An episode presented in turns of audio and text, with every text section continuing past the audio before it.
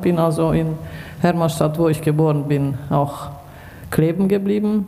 Also ich bin eine Zurückgebliebene, wenn man das äh, so sagt. Die Sommersachsen sind ja die Heruntergekommenen, die manchmal so... Äh, und wir sind die Zurückgebliebenen, aber so ist es eben im Leben. Man kann nicht auf äh, zwei Stühlen sitzen.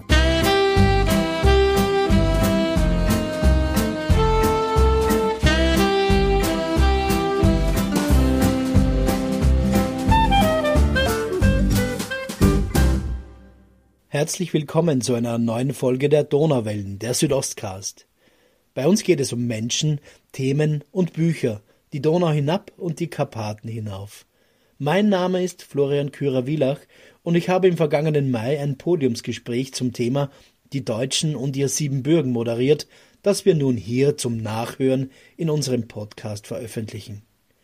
Mit mir auf der Bühne waren die in Hamburg lebende Schriftstellerin Karin Gündisch, Beatrice Unger, die Chefredakteurin der Hermannstädter Zeitung, und Nadine Konrad-Stanila, die Leiterin der siebenbürgisch-sächsischen Jugend in Bayern. Die Diskussion wurde in Zusammenarbeit mit dem Verband der Siebenbürger Sachsen in Deutschland veranstaltet und fand im Rahmen der Reihe Deutsche Identitäten in Mittel- und Südosteuropa statt, die das IKGS gemeinsam mit der Münchner Volkshochschule und dem Adalbert Stifter Verein organisiert hat. Ich wünsche Ihnen nun viel Vergnügen beim Nachhören dieses aufschlussreichen Gesprächs. Ja, meine sehr verehrten Damen und Herren, ich hoffe, ich bin zu hören. Ich darf Sie zu unserem heutigen Abend Deutsche in Mitteleuropa, das ist die zweite Veranstaltung in dieser Reihe, die Deutschen und ihr Siebenbürgen ganz herzlich begrüßen. Ähm, mein Name ist Wolfgang Schwarz, ich bin Kulturreferent für die böhmischen Länder im Adalbert Stifter Verein und darf Sie nicht als Hausherr, denn wir sind hier nur Mieter, das ist anmaßend, sich als Hausherr zu bezeichnen, äh, ganz herzlich begrüßen. Fühlen Sie sich wohl bei uns hier im Sudetendeutschen Haus zu der heutigen Veranstaltung. Ja, ähm, ich möchte auch die Mitveranstalter ganz herzlich begrüßen, vor allen Dingen die Münchner Volkshochschule. Frau Stefanie Hajak ist unter uns. Herzlich willkommen. Schön, dass Sie da sind. Die, weiteren, die weitere Vorstellung wird dann der Moderator Florian Kürer-Wielach, den Sie fast alle oder ich denke mal vielleicht sogar alle kennen, äh, übernehmen.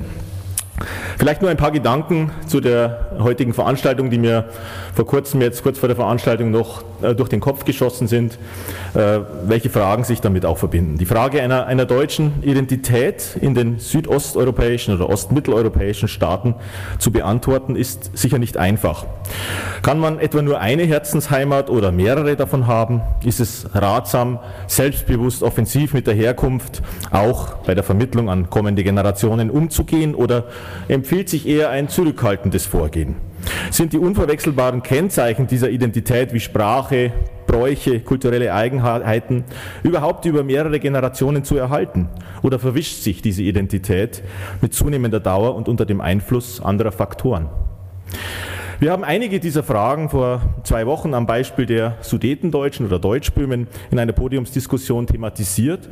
Dabei ist noch einmal klar geworden, dass schon in der Terminologie unterschiedliche Ansätze bestehen und historische Belastungen, die sich im Hinblick natürlich auf jede Region unterschiedlich ausgestalten, nicht ganz ausgeklammert werden können.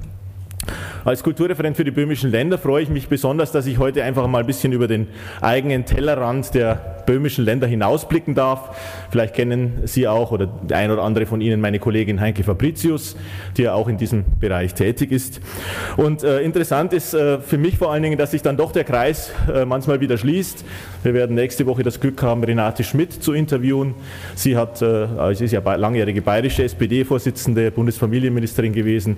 Sie hat eine, einen Prager Vater, einen Vater aus Prag, aus einer deutschsprachigen Familie. Und Renate Schmidts Mutter, vielleicht wissen Sie das, ich wusste es nicht, ist aus Siebenbürgen. Ja, ähm, die persönlichen Zugänge zu der Frage der Identität steht also, steht, die stehen also im Mittelpunkt und auch unsere heutige Podiumsdiskussion, die von Florian Körer-Wielach moderiert wird, geht, denke ich, von dieser Tatsache aus. Mehr von ihm dazu sicher selbst. Die Diskutanten, Diskutantinnen sind Karin Gündisch, Nadine Konrad-Stanila und Beatrice Ungar. Ich freue mich auf die Diskussion. Endlose weitere Vorstellungen erspare ich mir. Sie langweilen das Publikum. Äh, ich denke, das wird auch aus der Diskussion hervorgehen, welche Biografien wir heute vorgestellt bekommen. Ich übergebe das Wort und freue mich auf den Abend. Dankeschön.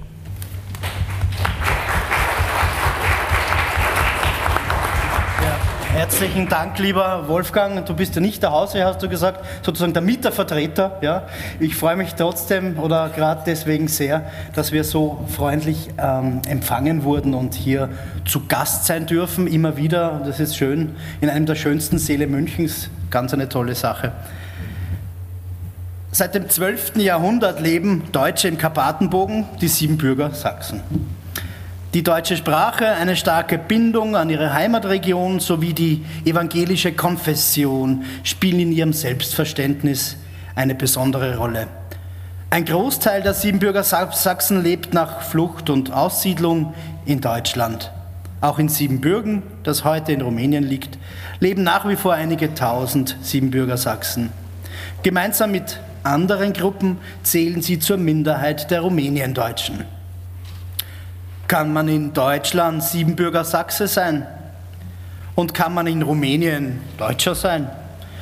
Wie ist das Verhältnis der Siebenbürger Sachsen zum Mutterland, zum Vaterland und zur multikulturellen Heimat Siebenbürgen? Und wie geht eine junge Generation mit diesem Erbe um?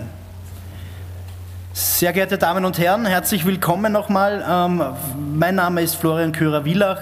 Ich darf den heutigen Abend moderieren und ich sehe schon an Ihren wissenden Gesichtern, dass diese sehr allgemeine Einleitung ungefähr 98 Prozent äh, des Publikums nicht betrifft, weil Sie sehr genau wissen, worum es heute geht.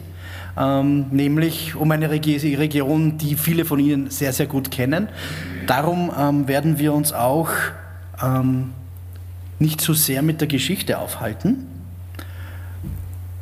Ich freue mich sehr, dass neben der Münchner Volkshochschule und Frau Hayek, die da ist, auch der Verband der Siebenbürger Sachsen als Partner in unsere Veranstaltung mit eingestiegen ist. Ähm, Dagmar Seck ist auch heute hier, die Kulturreferentin. Wir sind sehr froh, dass wir immer wieder zusammenarbeiten dürfen. Und ich sage das nicht nur so, ich meine das so, weil es ist ganz, ganz wichtig, dass wissenschaftliche Einrichtungen sozusagen in die Breite gehen können. Also ich meine das nicht persönlich, sondern ähm, äh, als die Menschen zu erreichen, das Publikum zu erreichen und das, was wir in der Forschung machen, einfach auch ähm, an den Mann und an die Frau bringen dürfen. Und danke an den Stifterverein. Wir machen ja einiges miteinander momentan, haben einige Projekte laufen und es ist auch eine schöne Sache, dass wir endlich sozusagen gemeinsam ähm, über ja, Identitäten oder was auch immer zum Sprechen kommen. Tatsächlich, das ist die einzige historische Folie, die ich vorbereitet habe. Das soll nämlich kein Referat werden. Sie können alle googeln oder wissen sowieso ähm, um die Geschichte der Region und äh, ihrer Einwohner. Zumindest so weit, dass wir uns heute einem wichtigeren Ziel nähern können, nämlich ähm, über Biografien an dieses Thema heranzugehen.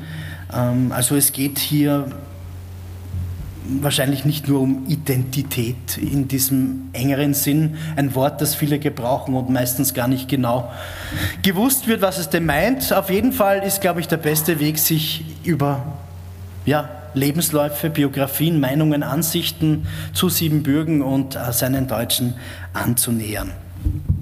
Also dann weg mit der Geschichte. Ich darf vorstellen, gleich neben mir sitzt die Kinderbuchautorin Karin Gündisch, ganz weit weg von mir, nur physisch, Chefredakteurin der Hermannstädter Zeitung Beatrice Unger und in unserer Mitte Landesjugendleiterin der Siebenbürger, Siebenbürgisch-Sächsischen Jugend in Bayern, Nadine Konrad Stanila. Herzlich willkommen, euch drei, Ihnen drei. Schön, dass Sie da sind.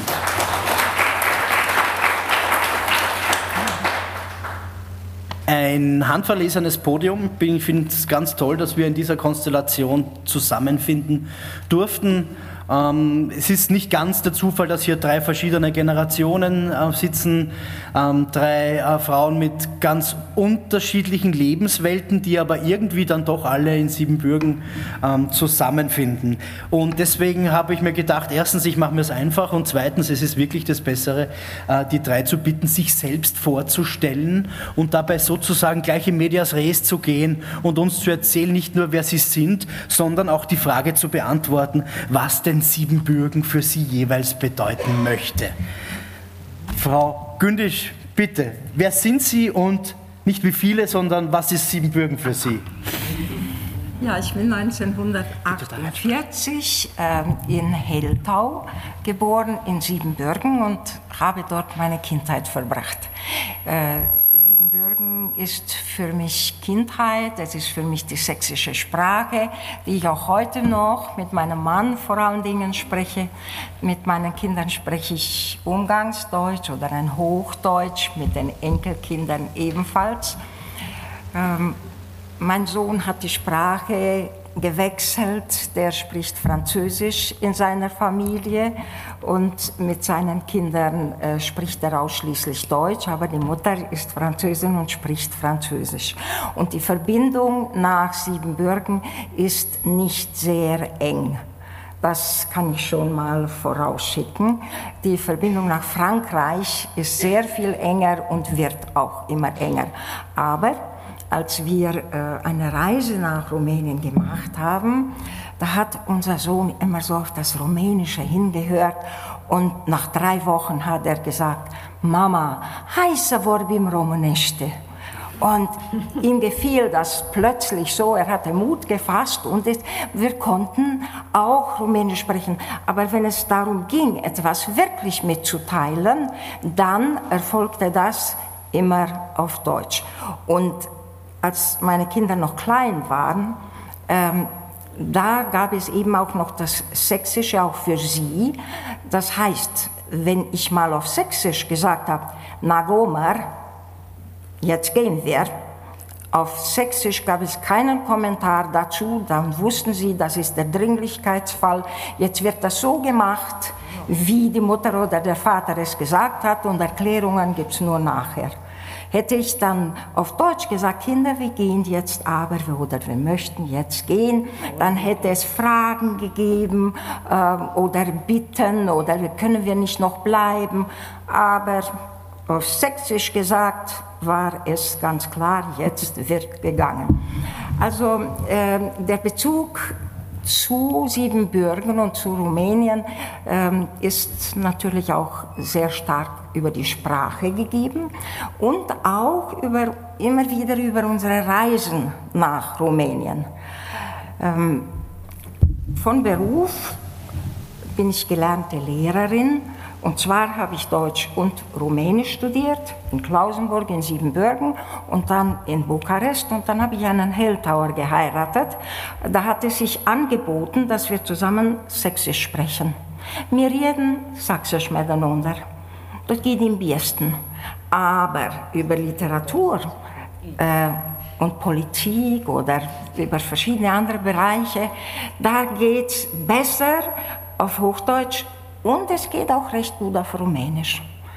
So, ähm, 1984 äh, sind wir ausgewandert und nach Deutschland gekommen.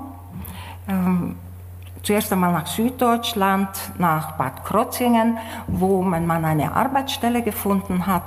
Ähm, und dann durfte ich längere Zeit nicht nach Rumänien einreisen. Das hing äh, mit diesem Buch zusammen, mit den Geschichten über Astrid. Ich habe, äh, das ist die Auflage aus Rumänien, ich habe die aus Deutschland nicht dabei.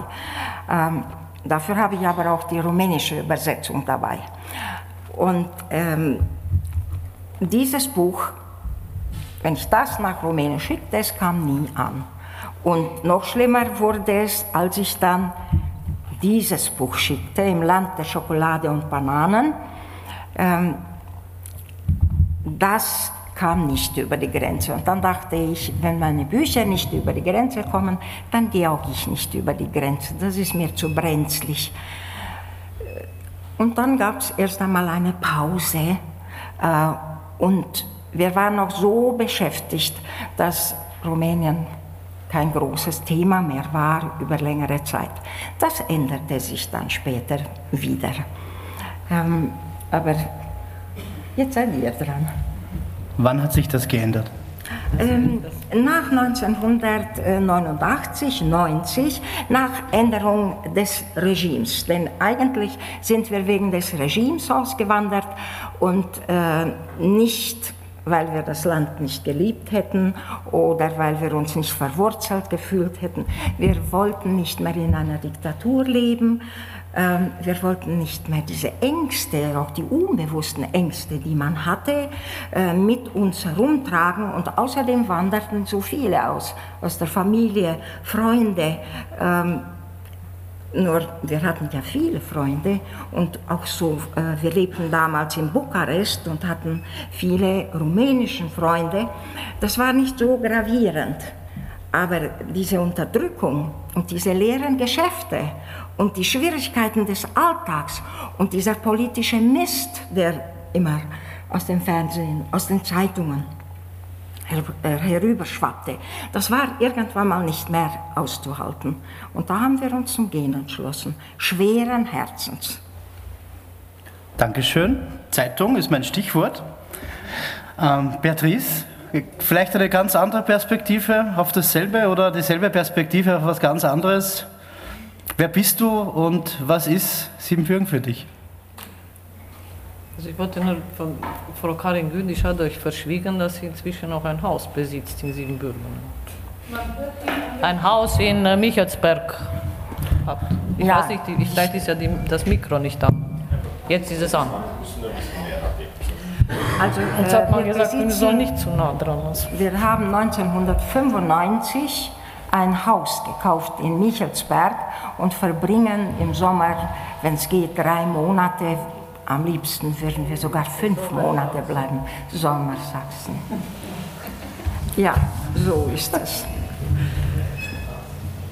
Jetzt hört man mich? Sehr gut.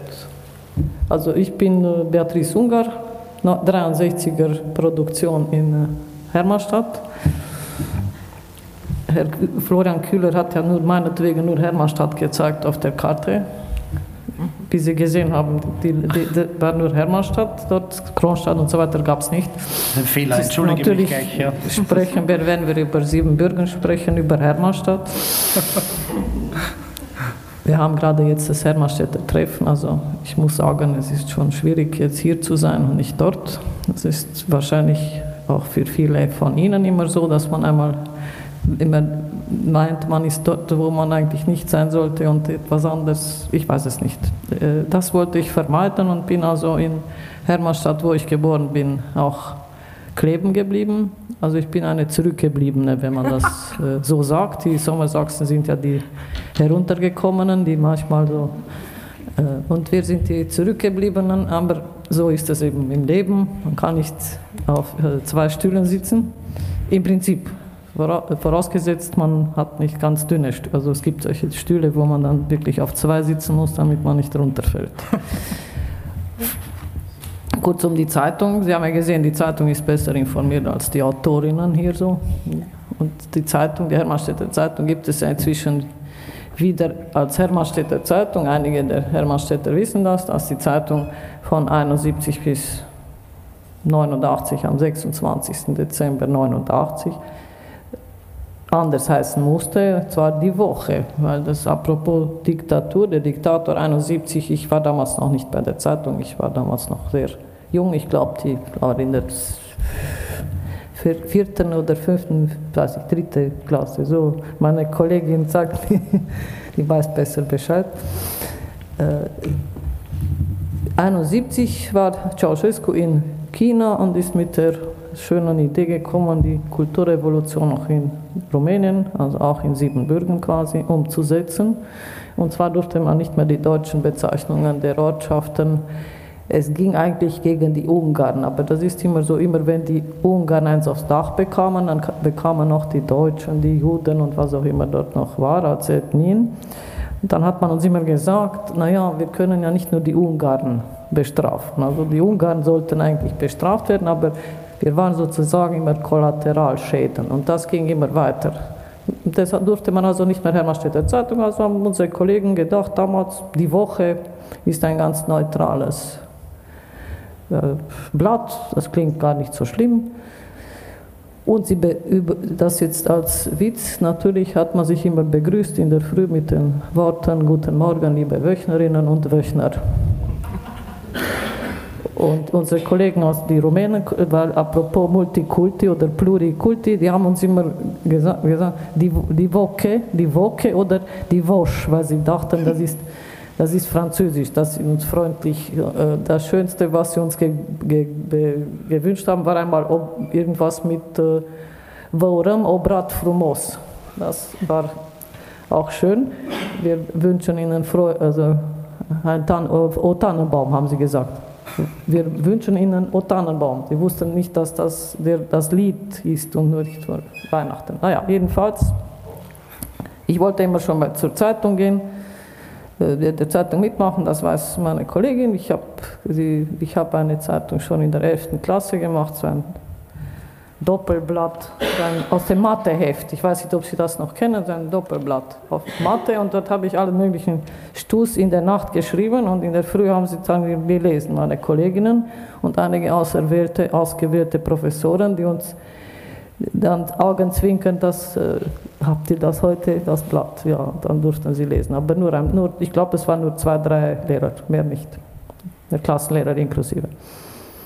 Und dann nach dem Studium, ich habe auch Deutsch-Rumänisch studiert, übrigens in Bukarest, äh, nicht in Bukarest, sondern in Hermannstadt. Und jetzt bei der Volkszählung habe ich festgestellt, es gibt das gar nicht, diese Hochschule. Ich musste bei der Volkszählung, bei der Online-Volkszählung lügen. Ich habe in Hermannstadt, mein, auf meinem Diplom steht äh, Instituto Polytechnik, also die Polytechnikum Klausenburg, Abteilung Deutsch-Rumänisch Hermannstadt. Und jetzt wollte ich das bei der Volkszählung, so wie es schön auf meinem Diplom steht, angeben. Und das kam nichts. Und habe hab ich, hab ich dann nichts geschrieben. Dann kam, ich bin Analphabetin. habe ich gesagt, dann lüge ich lieber. Und habe dann hingeschrieben, habe ich gesucht. Und da, bei Jasch in der, an der Universität in AIQSA gibt es diese Abteilung. Damals. Also ich habe ich hab, äh, 85 absolviert, also musste sie irgendwo geben. Und dann habe ich da geschrieben, Jasch. Ist klar, man muss flexibel bleiben. Nicht? Das war jetzt ganz äh, aus der äh, Plauder. Sie, hoffentlich äh, rufen, Sie, rufen Sie nicht beim Institut an, beim Statistik. Und ich habe dann Probleme. Dankeschön. Ich vertraue Ihnen auf voll, sonst hätte ich es nicht erzählt. Beatrice, ist die Frage, was ist Siebenbürgen für dich überhaupt angebracht? Du wohnst ja dort, ist es nicht egal? Egal ist es nicht, klar nicht. Aber beantwortet hast du mir die Frage nicht. Ich habe das. Es ist auf jeden Fall nicht die äh, Heimat der, äh, von Dracula, also auf keinen Fall. Äh, und ich sage auch allen, die sagen, dass Transylvania heißt. Und dann sage ich, wissen Sie, was eigentlich Transylvania heißt? Das heißt nicht Hinterwälder. Transylvanien, Transsilva, das war im Mittelalter, als die aus Luxemburg oder wo sie überall hergekommen sind, hergekommen sind, also nach Siebenbürgen, nach, das später dann so hieß, dass das ein, ein Land war, also ein Gebiet, das Fried, wo Frieden war. Also die, die, vorher hatten die Segler das befriedet, die Armen mussten dann nach Ostsiebenbürgen, die hassen uns noch heute, deswegen wahrscheinlich. Ich kann das als halbe Ungarin sagen. Äh, die Segler haben das Land befriedet und das war praktisch jenseits der Wälder. Der Wald war sozusagen eine Grenze. Aber da warst du noch nicht dabei. Was ist nee, Siebenbürgen für dich? Deshalb sage ich, wir sind nicht Hinterwäldler. Also oh ja, Siebenbürgen okay. ist für mich in kurz, ganz kurz Europa in Nutsche. Ja. Äh, in der Nutshell oder in der Nussschale. Auf Englisch oder auf Ungarisch weiß ich es nicht, aber vielleicht hilft mir äh, es ist, es ist alles dort vorhanden. Also man muss es akzeptieren. Es gibt keine, der, weil es ja um Identität geht, äh, schwierig zu sagen. Ja. Es, gab, es gibt die Siebenbürger Sachsen, es gibt die Ungarn, es gibt, aber de facto ist an Siebenbürgen doch eine, eine ganz andere, ist eine, auch eine, eine Art Zusammen, des Zusammenlebens. Also schon seit Jahrhunderten, egal. Ich war jetzt noch nicht dort, nur Herr Philipp ist 900 Jahre alt dort, aber ich, bin, ich muss noch 700 ungefähr bleiben. Meine Vorfahren, ein Teil meiner Vorfahren sind erst 1846 aus, Bad, aus, dem, ba, aus dem badischen Raum gekommen, Baden-Württemberg, damals mhm. gab es ja noch, ja, also ich habe den Auswanderungspass davon. Das ist auch... Also ein friedlicher Ort, ein Europa im Keinen, schön. Ja. Nadine, ähm, nochmal im Perspektivenwechsel wieder zurück nach Bayern, wenn man so möchte oder auch nicht. Ja, erzähl uns doch, wer du bist und was du, ähm, an was du denkst, wenn du Siebenbürgen hörst. Also ich glaube, mein Lebenslauf unterscheidet sich komplett von den vorhergehenden. Ich bin 1996 hier in Bayern geboren, in Lauf an der Pegnitz, habe ehrlicherweise, ich glaube, bis 2007, also ich wusste, meine Eltern kommen aus Siebenbürgen und die hatten auch da, wir waren auch in Rumänien im Urlaub fast jedes Jahr. Aber so richtig mit der Kultur und allem anderen hatte ich bis 2007, bis zum ersten Heimattag, tatsächlich nichts zu tun. Und das hat erst, also um die Frage zu beantworten, was für Siebenbürgen für mich ist, das ist die Heimat meiner Eltern und die Geschichte meiner Familie und seit 2010, seit ich in der Tanzgruppe angefangen habe, in der Jugendtanzgruppe Nürnberg, auch ein Hauptbestandteil von meinem Leben und nicht mehr nur das meiner Eltern. Ich habe sehr viel lernen dürfen über die Kultur, habe ähm, den Großteil meiner Freunde durch die siebenbürgische Kultur gewinnen dürfen und seit 2017 bin ich in der siebenbürgisch-sächsischen Jugend in Deutschland im bayerischen Vorstand. Und ehrlicherweise kann ich mir das gar nicht mehr ohne vorstellen. Das hat inzwischen so einen Großteil meines Lebens mit eingenommen, dass ich, glaube ich, ganz schön nackig wäre ohne Siebenbürgen. Genau. Wie hat das dann vorher funktioniert? Wie, vor deiner Erleuchtung, deiner das, siebenbürgischen? Das, das frage ich mich auch. Ähm, es kam irgendwie so, also ich, die Oma hat immer versucht, uns die Tracht anzuziehen und irgendwie hat mir der Bezug gefehlt. Wir haben damals auch noch in Oberfranken gewohnt. Da gab es keine Kulturgruppen oder keine großen, die irgendwie da, wo wir involviert waren. Und das kam dann so nach und nach und ich habe mich nach und nach angezogen und bin jetzt schon gut eingepackt. Ja, vielen Dank einmal für diese, wenn man so möchte, Aufwärmrunde. Ähm, ich würde jetzt gerne auch in Medias Res gehen und, und, und Ihnen euch drei einfach auch ein bisschen über das begegnen, was euch zumindest für den heutigen Abend definiert. Äh, Frau Gündisch, ähm, es ist ein bisschen schwierig. Man muss nämlich eine Entscheidung treffen, wenn man sozusagen von einem ausgehen will. Jetzt war ich natürlich ein Narr und dachte, ich muss Ihr Buch mitnehmen, ja, um es herzuzeigen. Frau Gündisch hat einen ganzen Koffer voller Bücher mit. Ich zeige es jetzt trotzdem her. Ja. Also das ist eines von vielen tollen Büchern. Ähm, ich habe mir gedacht, ich suche dieses aus. Im Land der Schokolade und Bananen. Wahrscheinlich, weil es, wenn ich mir die Beschreibung ansehe, ein fremdes, Land in, ein fremdes Land ist unser Land für die rumäniendeutschen Aussiedlerkinder Ingrid und Uwe. Es ist das Land der Schokolade und Bananen, aber auch das Land, wo die Eltern Arbeit suchen und wo Ingrid und Uwe Freunde finden müssen. Die Namen sind kein Zufall, das Erscheinungsjahr ist kein Zufall. Ich würde gerne mit Ihnen über Ihre Bücher reden, natürlich den Bezug zu Siebenbürgen, zu Ihrer Biografie und vielleicht doch ausgehend von diesem Buch fragen, was bedeutet Ihnen dieses Buch und warum schauen da diese zwei Kinder aus dem Fenster? Die schauen aus einem Zugfenster eigentlich. Ähm, es ist eine Fotografie, die dem Bild zugrunde liegt. Ähm, der Fotograf hat mich besucht und äh, da waren dann meine Kinder da und er hat sie fotografiert und der Grafiker hat sich das vorgestellt, wie ein Zug, äh, wie die Kinder aus dem Zug raussehen in die neue Landschaft. Mm, ich habe meine Kinder gefragt, ob ich ihre Namen verwenden darf in einem Buch. Gewöhnlich ist es so, dass man Personen verfremden muss in einem Buch, äh, dass man die Namen nicht verwenden darf. Ähm, es könnte ja sein, dass die Rechte von jemand tangiert werden und äh, man kann sogar verklagt werden und das Buch wird dann garantiert eingestampft.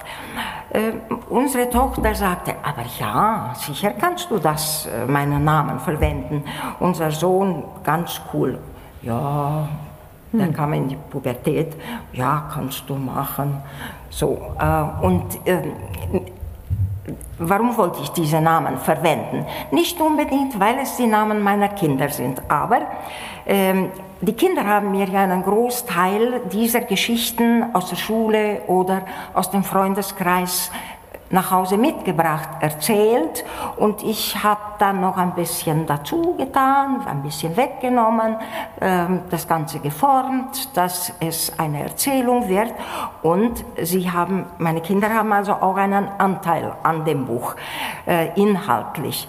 Ähm, andererseits ist es schwierig, wenn man in einem kleinen Ort lebt und dann kennen alle die beiden und in der Schule fragen dann die Kinder, ähm, du, äh, das Buch deiner Mutter, da seid ihr doch drin, nicht wahr? Ähm, dann mussten wir darüber reden, ähm, wie ein Buch entsteht und äh, was da alles zusammenkommt und dass ähm, dieses Buch nicht unsere Biografie ist. Es ist eigentlich eine Geschichte äh, über eine Einwanderung. Äh, und das war das Wichtige an dem Buch. Es war einfach da, als die große Einwanderungswelle aus Rumänien kam. Also das Buch war eigentlich zuerst da und dann kamen die vielen, vielen nachher. Äh, und insoweit hat das Buch dann eine ziemlich große Bedeutung gehabt. Ähm, es wurde ins Französische übersetzt, es wurde ins Japanische übersetzt. Ins Japanische, weil es eine Auswanderung aus der Mangelgesellschaft in eine Überflussgesellschaft ist. Ähm, und ähm, das Buch wurde in ganz, ganz vielen Schulen gelesen und ist in Auflagen über 100.000 Exemplaren erschienen.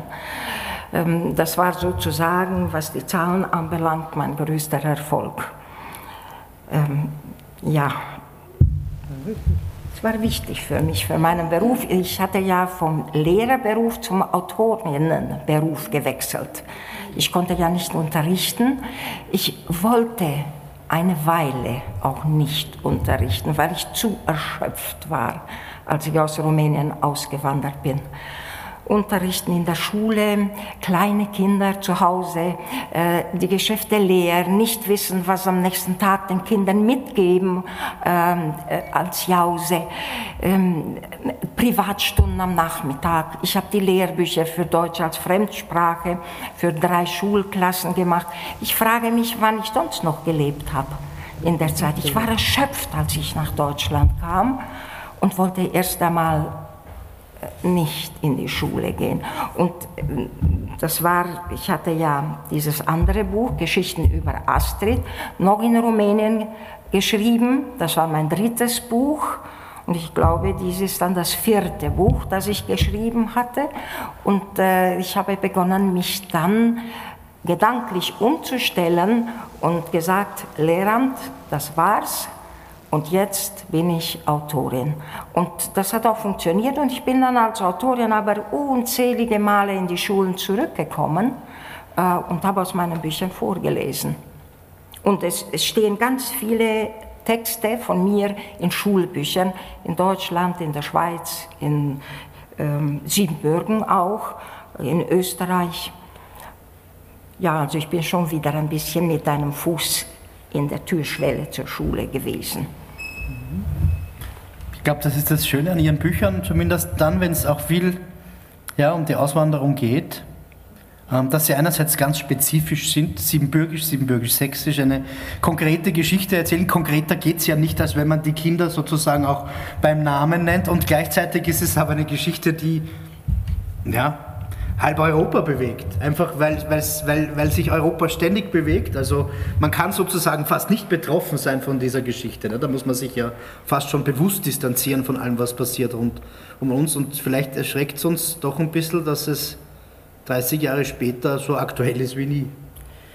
Ja, dass es jetzt wieder diese großen Bewegungen, Menschenbewegungen innerhalb von Europa gibt, dass wieder so viele Menschen ihre Heimat verlieren, aus der sie nicht weg wollen, aber weg müssen, weil es anders nicht geht.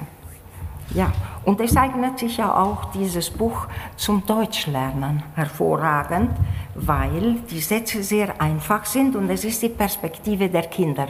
Das war übrigens ein unbewusster Schachzug von mir. Wie hätte ich damals ein Buch schreiben sollen als naive Erwachsene? Äh, also da wäre ich mir ziemlich blöd vorgekommen. Ich wusste einfach zu wenig über dieses Land. Aber die Kinder, die dürfen naiv sein. Die sind naiv und stellen Fragen. Naivität ist bei den Erwachsenen nicht immer von Vorteil. Ähm, instinktiv habe ich die Kinderperspektive gewählt und dann auch aus einem praktischen Grund. Ich hatte einen Verlag, der Verlag hat mir dieses Buch verlangt. Also das war ein Vorschlag meines Verlegers, dass ich dieses Buch schreibe. Er hatte eine gute Nase, das muss man mhm. sagen. Mhm. Dankeschön. Beatrice, ich habe natürlich deine Zeitung mitgebracht. Das ist eine der aktuellsten Ausgaben. Und ich habe aber noch eine Ausgabe mitgebracht, nämlich die vom 26. Dezember 1989. Ich, es gibt auch einen schönen Text von dir darüber. Eine denkwürdige Ausgabe. Magst du uns ein wenig über diese Zeitung erzählen, die ja doch dein Leben ist oder einen großen Teil deines Lebens einnimmt und vielleicht ausgehend von diesem Moment, der zumindest, glaube ich, begriffen zu haben, ein ganz besonders wichtiger war. Ja sehr naiv zu Weihnachten 1989 oder wusstet ihr, was kommt? Also naiv war dort niemand. Wir waren, wir waren irgendwie in einer anderen Welt. Man, wenn ich jetzt zurückdenke, ich würde jetzt zum Beispiel nicht mehr auf die Straße gehen, in der gleichen, wo wir damals auf die Straße gingen also es waren ihr die Tage seht, das ist die erste Zeitung, die wieder Hermannstädter Zeitung heißt. Und das war schon ein historischer Moment auch für die Zeitung selbst. Ganz kurz will ich ausholen, die Hermannstädter Zeitung gab es schon mal 1861 bis 1907, von, von 1863 bis 1907 mit, äh, vereinigt mit dem Siebenbürgerboten. Also auch das ist ein Zeichen, weil sie finanziell schlecht standen. Also es gab schon immer so Engpässe bei den Zeitungen. Also habe ich äh, Hoffnung, dass auch jetzt diese Engpässe nur vorübergehend sind und man wieder die Zeitung entdeckt. Aber das ist nicht das Thema. Diese, ich bin bei der Zeitung seit dem 1. September 88 und bis zu dem Zeitpunkt habe ich eigentlich nichts richtig so selbst schreiben können oder die, Jugend, die Jugendseite. Aber als deutsche Zeitung, da muss man sagen, in Hermannstadt äh, war, waren wir schon ein bisschen äh, beneidenswert. Also die Rumänen hätten das, was wir schreiben konnten, nicht schreiben dürfen. Also die hätten dann eingesperrt. Genauso ging es auch um die in den, im Buchverlag, der Kriterion Verlag. Das muss man auch wissen. Also in, in einem, wenn Hertha Müller ihr erstes Buch, Die Niederungen, auf Rumänisch geschrieben hätte, wäre sie weder publiziert worden, noch wäre sie bekannt geworden. Darf ich da kurz so einhaken, warum eigentlich?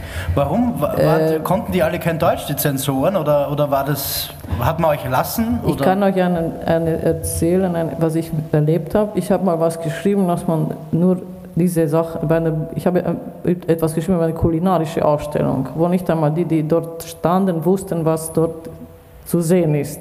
Und habe das so geschrieben, wie ich es gesehen habe. Ist nichts passiert. Keiner, das war im 88, wo wirklich nichts mehr zu essen. Also und dann habe ich aber im, im 89, im März, am 24. März ist die, die Woche erschienen mit einem Interview mit dem Wetterfrosch. Mit dem, es war Tag der Meteorologen oder sowas. Am 23. ist Welttag der Meteorologen. Und ich habe ein Interview mit dem Oberwetterfrosch gemacht in Hermannstadt. Also fiktiv oder gab es den Frosch? Nein, nein, mit dem richtigen, mit dem Ober, der Chefmeteorologen. Also es war eine Person, okay. Und die, ja. diese, die, die Wetterwarte stand es, damals war sie am, am, Flughafen. Okay, also du hast den auch nicht an die Wand geworfen und da kam kein Prinz herunter? nein, und dann habe okay. ich einfach einen Titel, das können Sie, was, was denkt man an einen schönen Spruch, wenn, übers Wetter. Kräht der Hahn auf dem Mist, Punkte, Punkte. Gott sei Dank habe ich in Anführungszeichen. Das war der Titel des Interviews. Aha. Das ist auf Seite 4. Auf Seite 1 war ein Foto mit Ceausescu und seinem Sohn.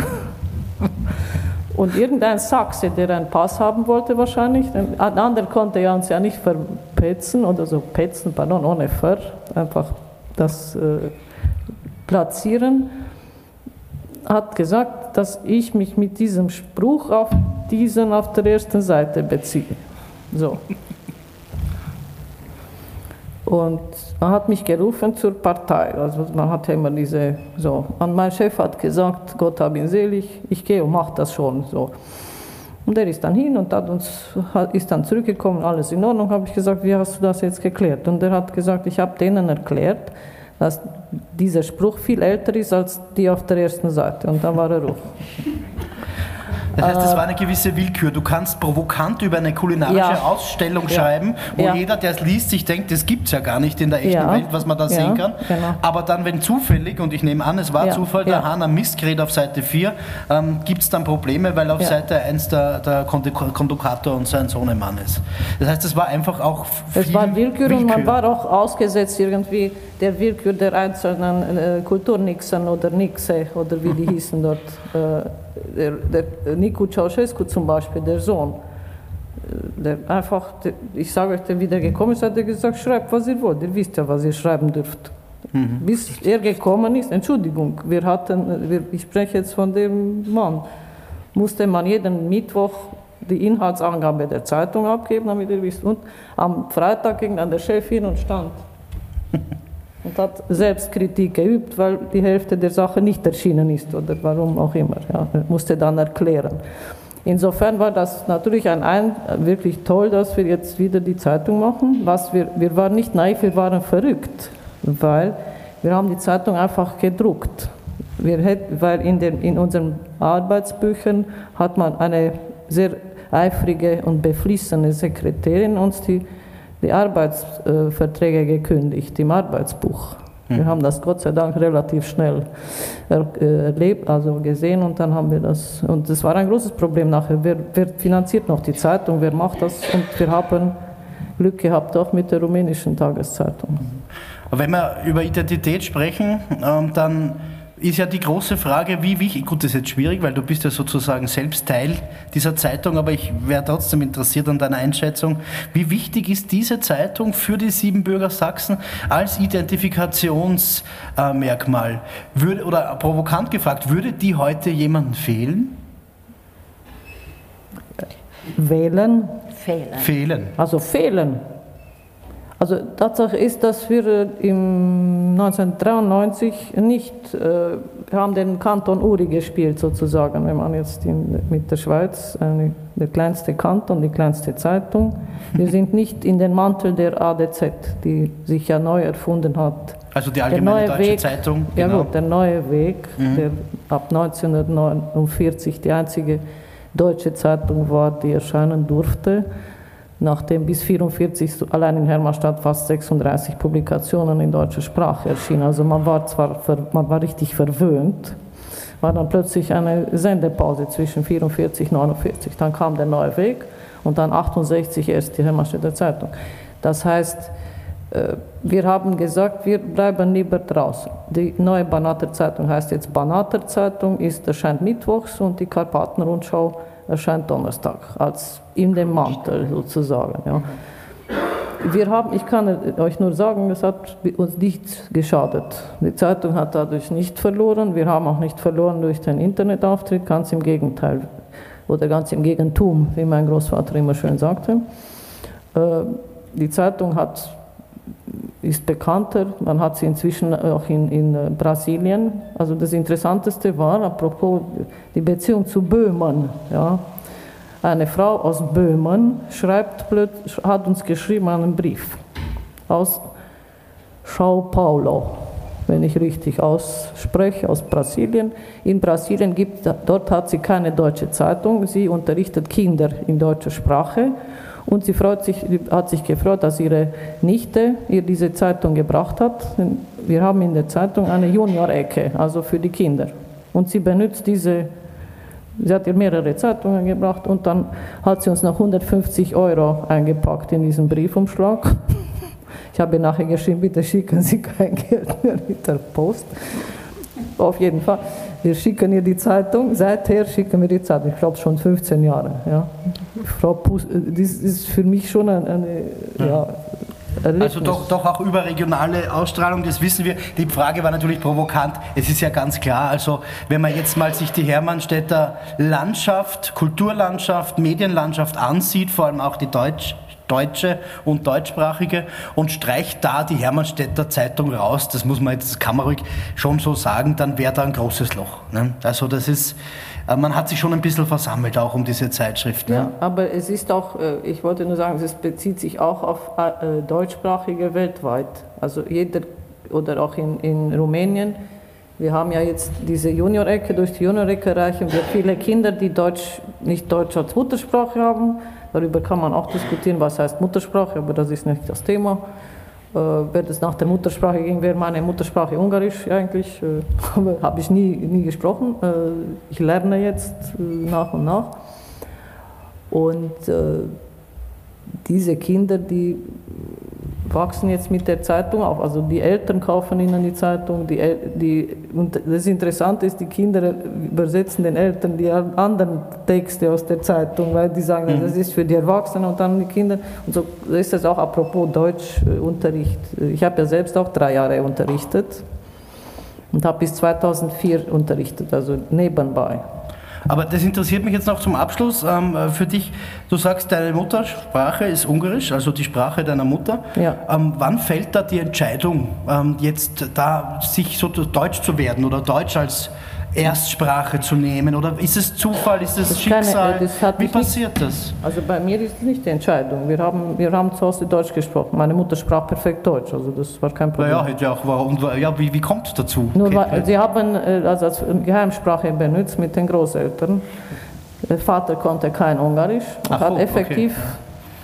Äh, das nicht gewollt, dass wir eine Sprache das heißt, sprechen. Mehrsprachigkeit ist sehr gefährlich. Wir haben aber nicht Sprachen Sächsisch hat. gelernt. Ich habe auch nicht Sächsisch, Siebenbürgisch Sächsisch, wobei in, in Hermannstadt ja auch niemand so richtig Sächsisch ja. spricht. Ich meine, das ist ein Kucheldeutsch eher. Also, das ist, also Siebenbürgisch Sächsisch wenn du ja. jetzt aufs Land gehst und sagst, kommst aus Hermannstadt und willst mit denen Sächsisch sprechen, dann, sagen, dann wirst du ausgelacht. Naja, egal. Ihr seid aus der Stadt. Die kommen aus der Stadt. Das sind wir noch bei dem Identitätsproblem, ne? Stadt-Land. Aber ich will, schon, ja, ich will, jetzt schon nochmal feststellen, das heißt, die Familiensprache war deswegen Deutsch, weil deine Mutter zweisprachig war und dein Vater einsprachig. Darum hat man sich für die Sprache entschieden. Mein Vater war nicht einsprachig, er konnte oh. Französisch, Russisch und Deutsch. Okay, also, aber Franzosen und, und Russen hatte der nicht zu Hause? Okay, eben. Ja, ja.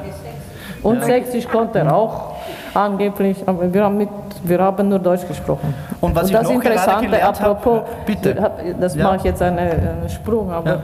mein, mein Großvater hat mit meinem Vater Sächsisch gesprochen, also die Großeltern haben mit dem Vater, die mütterliche, die väterliche Seite. Meine, mein Großvater hat nur mit meinem Bruder Sächsisch gesprochen, mit uns nur Deutsch. Mhm. Und warum? Äh, darüber können wir dann beim nächsten Punkt vielleicht. Gut. Was ich noch gelernt habe, ist, Heltau ist anscheinend keine Stadt, weil da spricht man Sächsisch. Ja, aber da sprechen wir später drüber. Jetzt möchte ich gern, äh, jetzt habe ich, ich habe für, äh, für dich, ich habe für dich jetzt auch was, Nadine. Ähm, ich habe hier was mitgebracht. Ich habe ich hab sogar, ich habe hier noch sogar ein Abzeichen. Ein echtes, ja, von 2021. Sehr hast du das her? Also ja, ich, ich war nur unterstützend, also ich war nicht dort, aber es ist auch nur digital gewesen. Sag, ähm, du hast zuerst gesagt, und wir machen jetzt einen großen Sprung von Siebenbürgen nach Dinkelsbühl. Also ähm, das, das, ist ja auch ein großer Identifikationsort äh, Siebenbürgens, wenn man so möchte. Ähm, ich habe meinem Sohn einmal gesagt, wir fahren jetzt mal nach Siebenbürgen, dass du das kennenlernst. Ich habe keine Wurzeln dort, aber ja, mag es ganz gern. Und er meinte dann, ja, aber da muss er vorher Dinkelsbühlisch lernen. Ja? Also er hat irgendwie, ein Dinkelsbühl war er nämlich schon. Ja? Und irgendwie, also das war so in seinem Kopf, ja, sieben, Siebenbürgen, das ist, da muss man Dinkelsbühlisch sprechen. Ne? Also sag, was ist Dinkelsbühl für dich? Äh, was ist äh, ja, was, was, welches siebenbürgisch-sächsische ja, äh, Denken äh, ähm, kennst du? Das muss ein ganz anderes sein als das in Hermannstadt oder Heltau. Und was hat das mit dem Ding da zu tun? Also ich glaube, ich würde mit dem Anfang anfangen, was so Dinkelsbühl für mich bedeutet. Ich habe es ja vorhin gesagt, ähm, für mich hat die siebenbürgische Kultur in Dinkelsbühl tatsächlich angefangen. Die Oma nimmt mich mit, kleines Mädchen, zieht mich in Tracht an, man fühlt sich da ein bisschen wie eine kleine Prinzessin. Mhm. So hat das Ganze angefangen und Inzwischen ist tatsächlich für mich Dinkelsbühl ein Ort der Begegnung geworden. Also es gibt tatsächlich Leute, die sehe ich das ganze Jahr über nicht, sondern nur in Dinkelsbühl. Und ich glaube tatsächlich, es gibt auch so die Dinkelsbühl-Sachsen, die sind dann nur in, am Heimattag der Siebenbürger Sachsen in Dinkelsbühl richtige Siebenbürger Sachsen. Ähm, ja, ich ich glaube, dieses Wochenende ist wirklich ein Wochenende der Begegnung und nochmal so, die Gemeinschaft ist ja für die Siebenbürger Sachsen unglaublich wichtig und das findet an dem Wochenende statt. Da war es jetzt der digitale Heimattag, da waren wir alle ein bisschen voneinander getrennt, haben aber trotzdem, trotzdem hat der Verband der Siebenbürger Sachsen und auch die SJD versucht, durch dieses digitale Programm die Leute trotzdem ein bisschen zusammenzubringen, auch wenn es nur vor dem Bildschirm war. Hat es deine Frage beantwortet? Ja, auch. Ich habe so natürlich, hab natürlich neue Fragen. Jetzt, ähm, okay, ihr, ihr, habt, ihr seht euch einmal im Jahr. Ich weiß, ich habe es schon gesehen äh, von der Ferne. Da gibt es auch eine schöne Party dann und da geht's. Es ist wirklich auch. Gemeinschaftsleben, wie man sich wünscht. Aber ich meine, wenn das jetzt äh, nichts mit Siebenbürgen zu tun hätte, wäre das. Die Gemeinschaft gäbe es ja trotzdem. Oder was macht den Unterschied?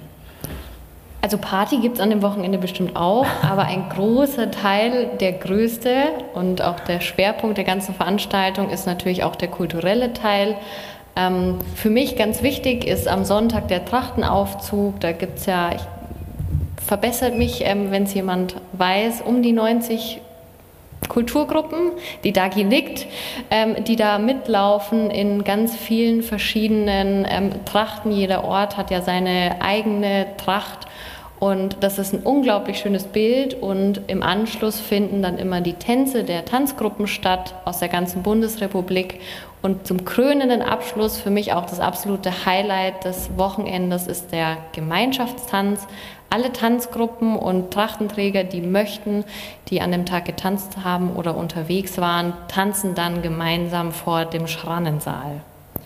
Und das ist, glaube ich, nochmal so das, das den kulturellen Teil unterstreicht an diesem Wochenende. Und es gibt natürlich auch neben den Hauptschauplätzen immer in kleineren Räumen oder kleineren Gassen, in den Seitengassen, kleinere Kulturveranstaltungen, auch Ausstellungen, die man sich anschauen kann und in einem ganz kleinen Raum beziehungsweise er wächst wahrscheinlich immer wieder, ähm, kann man auch Trachten erwerben und sich das angucken und das finde ich auch sehr schön.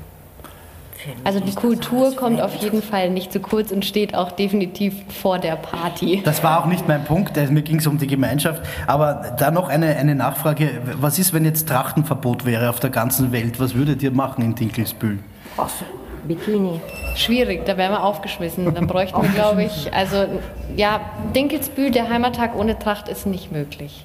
Das ist schon ein großer Bestandteil. Also worauf ich hinaus will, natürlich, ich, ich äh, will die Tracht natürlich gar nicht verbieten, das ist äh, überhaupt nicht mein, mein Ziel, nur das, das, das Denk, oder, oder ähm, nochmal herauszustellen, wie wichtig sozusagen diese, diese Äußerlichkeit ist, die, die Tracht, die optisch offensichtlich dann nochmal sehr, sehr verbindend ist. Und der Tanz. Ähm, das ist ja auch, also wahrscheinlich für die anderen 99 Prozent Jugendlichen in Deutschland gar nicht leicht zu verstehen. Das ist also eine ganz bewusste Entscheidung, auch gegen jeden Mainstream in dem Fall. Definitiv. Also ähm, ich mache da auch kein Geheimnis mehr draus. Ich glaube, so in der Pubertät, so 15, 16, versucht man das, ist es einem vielleicht auch doch unangenehm, weil die Leute fragen dann, hä, was ist das? Das sieht aber komisch aus. Und ähm, so mit den Jahren steht man da dann dazu. Und ich erzähle das tatsächlich, glaube ich, immer, wenn ich Leute kennenlerne, in den ersten zwei, drei Sätzen. Meine Eltern kommen aus Siebenbürgen und ich bin da in der Jugendarbeit sehr aktiv. Und das nächste, was sie dann unter die Nase gehalten bekommen, ist ein Bild von mir in Tracht. Und dann geht's los mit der Fragerei. Also es ist absolut nicht Mainstream, genau dagegen. Hm. Hast du Freunde, die das komisch finden? Inzwischen nicht mehr, weil ich bequatsche sie so lange, bis sie es auch gut finden. Ich dachte, du hast die Freunde entfernt. Okay, nein, okay. nein, nein, nein, das wäre, glaube ich, zu, ähm, zu okay. drastisch. Nein. Okay. Ich glaube, man kann die Leute dafür begeistern, wenn die dafür offen sind, dann ähm, finden die das tatsächlich auch sehr schön. Die verstehen es halt im ersten Schritt nicht und das ist ja verständlich, die haben keinen Bezug dazu. Aber wenn man sich dann ein bisschen Zeit nimmt und den Hintergrund erklärt, dann sind sie schon überrascht. Also ich habe auch sehr, eine sehr alte Tracht. Die Schürze ist von meiner Uroma zur Konfirmation gestickt worden, 1924. Und da sind sie mal ganz erstaunt. Danke. Beatrice, was macht ihr in Hermannstadt mit den Trachten? Gibt es da sowas? Nein, in der Stadt nicht. Also interessanterweise, und das finde ich sehr interessant, das muss ich sagen, es ist interessant, seit wir in Hermannstadt äh, noch eine, ein Prozent der Bevölkerung darstellen, sind unsere Trachten sehr beliebt und werden getragen von anderen, von äh, Rumänen, Ungarn und anderen. Äh, in der Bruckenthalschule, korrigieren Sie mich, gab es keine Trachtengruppe, es gab auch keine Tanzgruppe. Man hat eine zusammengewürfelt, einmal wie, der, wie die, wenn die Bundespräsidenten zu Besuch waren. Der Carstens war da und der Heinemann irgendwann. Und dann hat man plötzlich dort Trachten. Aber wir hatten eigentlich nicht, in der Stadt war das eigentlich nicht üblich. Und in, bei der Konfirmation ja. Aber das gab dann gewöhnlich die Patriziertracht. Aber die ist was ganz was anderes, nehme ich an, ne? Äh, ja, ein bisschen anders. Das mhm. ist eine. Und das andere kam dann über die, in den äh, Jahren nachdem, also der, die Industrialisierung, Zwangsindustrialisierung, sagen einige, dass dann die Leute aus den Dörfern gekommen sind und dann auch mit den Trachten da ihre, mhm. bei den Konfirmationen. Ich meine, das war normal. Da war ein Gemisch von Trachten. Aber in, in der Stadt an und für sich war das eigentlich nicht üblich. Mhm. Also zumindest haben, ich mich, kann ich mich nicht erinnern. Dass okay. Frau Gündisch, Sie haben auch irgendwie so leise neben mir gesagt, ja, ja. Sie haben damit auch wenig, wenig am Hut oder wie, wie gehen Sie damit um? Ist das eine Generationenfrage oder? Mm, ja, auch. Ähm, 1969, als ich heiratete, da gab es keine Trachten und die Heldauer waren schon 100 Jahre lang, wie man sagte, ausgekleidet. Ich habe die Trachten nur bei Cantaria Romaniei wie genau, übersetzen genau. wir das, auf der Bühne gesehen als Folkloreveranstaltung, als Äußerung von Patriotismus, äh, ähm, also an den Feiertagen, den offiziellen, die es gab, da traten die Tanzgruppen auf und alle Ethnien hatten ihre Trachten. Also für mich war das immer wie Theater auf der Bühne. Ich habe selbst nie eine Tracht getragen. Ich habe eine äh, wunderbare Fotosammlung, die ältesten Fotografien so um 1906, alles Heldauer, die Familie äh, und niemand trägt eine Tracht. Also ich kenne das nicht äh, aus meinem Umfeld. Ähm, da, dann habe ich auch lange Zeit in Bukarest gelebt und da ja, eine Tracht, dann war es eine rumänische Tracht und der Mensch kam vom Land. Das passte zu ihm, das war authentisch. Also es war kein, das war keine Aufführung, wie ich sie in, dort in Rumänien erlebt habe. Ähm, so etwas wie Dinkelsbühl habe ich gar nicht gekannt. Ich war zweimal in Dinkelsbühl, einmal zum Lesen und einmal hat mein Mann dort im Chor gesungen. Ähm, ich habe alles mit Erstaunen äh, betrachtet. Die Trachten sind wunderschön aber ich bin Zuschauerin. Also es wächst irgendwie ein neues Siebenbürgen in Dinkelsbühl heraus, also, also aus Dinkel, Dinkelsbühl. Man könnte das äh, ja auch durchaus als sehr produktiv und positiv sehen. Ähm, es ist halt was Neues, das auf Dingen aufbaut, die man mitgenommen hat. Vielleicht kann man es so sagen. Aber ich möchte jetzt gern, ich möchte jetzt gern ähm, noch mal kurz im Sozialismus bleiben und dann den Sozialismus aber mit Ihnen kurz auch verlassen. Äh, nämlich, ähm, es ist nicht ganz zufällig, dass hier drei Frauen sitzen. Wir haben aber auch vorher ausgemacht, wir machen jetzt keine Gender-Debatte. Ja? Aber trotzdem, die Gelegenheit lasse ich mir nicht entgehen, äh, euch drei die Frage zu stellen, wie ist es jetzt als Frau in dieser siebenbürgisch-sächsischen Lebenswelt oder haben, Frau Gündisch, haben Sie überhaupt so etwas wie eine siebenbürgisch-sächsische Lebenswelt. Sie sind in Hamburg zu Hause ne? und, und in Bad Krötzingen, das klingt auch nicht sehr siebenbürgisch und kommen aus Meran gerade und überhaupt. Ne? Wie ist das? Naja, äh, ich bin eine Heldauer Wanderzigeunerin. Die Heldauer sind immer viel durch die Welt gewandert. Sie haben äh, als Sichelschmiede haben sie Sicheln verkauft in der ganzen Welt. Sie haben Teppiche in die ganze Welt exportiert. Sie sind viel gereist und das mag ich auch. Ähm, andererseits, ähm, ja, oder anders gefragt, ähm, der, der Mann, Ihnen zuerst das Gas ausgetrunken hat, das ist ja der Mann, den Sie geheiratet haben. Ne? Richtig, haben, ja. haben Sie das sich selbst aussuchen dürfen damals in den 60ern? ja, Ja, schon. ja. Und äh, da hätte mir auch niemand hineingeredet.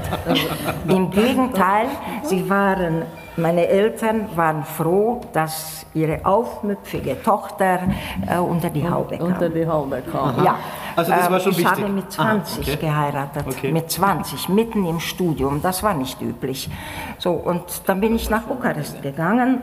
Äh, Ich habe Bukarest geliebt, ich liebe Bukarest auch jetzt noch, das ist meine Großstadt, ähm, mehr als Hamburg, wo ich erst seit äh, knapp fünf Jahren lebe. Ähm, die Wege führten uns dann aber auch nach Süddeutschland, also wir sind viel gewandert und da stellt sich die Frage, was ist Heimat?